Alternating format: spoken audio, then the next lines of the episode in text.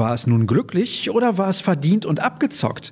Die Meinungen gehen auseinander, aber auf dem Konto von Borussia Dortmund stehen nach dem Erfolg in Stuttgart drei weitere Zähler und darauf kommt es ja schließlich an.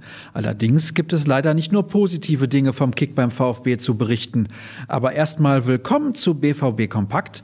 Ich bin Sascha Staat und los geht's mit dem Rückblick auf die Partie von gestern. Die kaum begonnen hatte, da musste einer auch schon wieder vom Platz. Giovanni Reina wollte seinem Gegenspieler mit dem langen Bein den Ball wegspitzeln. Danach fasste er sich sofort an den Oberschenkel und verließ unter Tränen das Feld.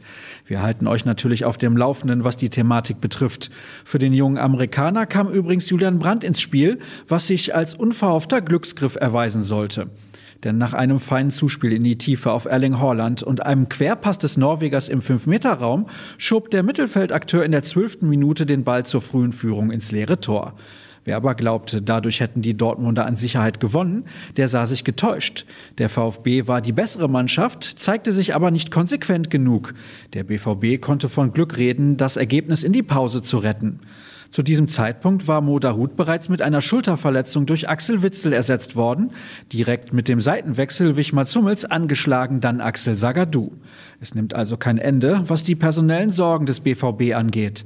Im zweiten Durchgang änderte sich wenig am Spielverlauf. Der VfB drückte, aber Schwarz-Gelb traf erneut.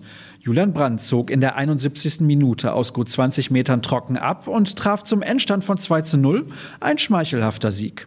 Doppeltorschütze Brandt war daher auch nur bedingt zufrieden. Du versuchst mit den ersten Ballkontakten schnell reinzukommen, das hat ja ganz gut geklappt. Die erste Halbzeit war dennoch ein wenig schwierig, da gab es durch die Wechsel immer wieder Umstellung. Da muss man sich auch erstmal sammeln. In der zweiten Halbzeit haben wir ein paar dicke Dinger zugelassen, aber am Ende haben wir gewonnen. Und das ist das, was zählt, resümierte er bei DAZN.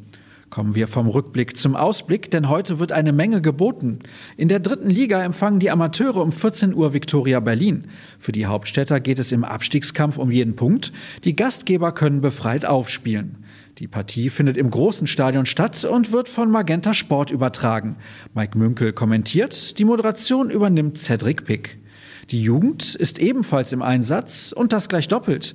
Die U19 ist um 11 Uhr Gastgeber für den VfL Bochum, der als Dritter zwar neun Zähler Rückstand auf den Tabellenführer hat, aber erst auf eine Niederlage kommt. Im Anschluss um 13 Uhr ist Fortuna Düsseldorf dann bei der U17 zu Gast. Die Rheinländer liegen punktgleich hinter Schalke auf Platz 2. Die Handballerinnen begrüßen dann um 19 Uhr zum Abschluss des Tages den TuS Metzing im Topspiel der Bundesliga. Karten gibt es übrigens noch an der Abendkasse.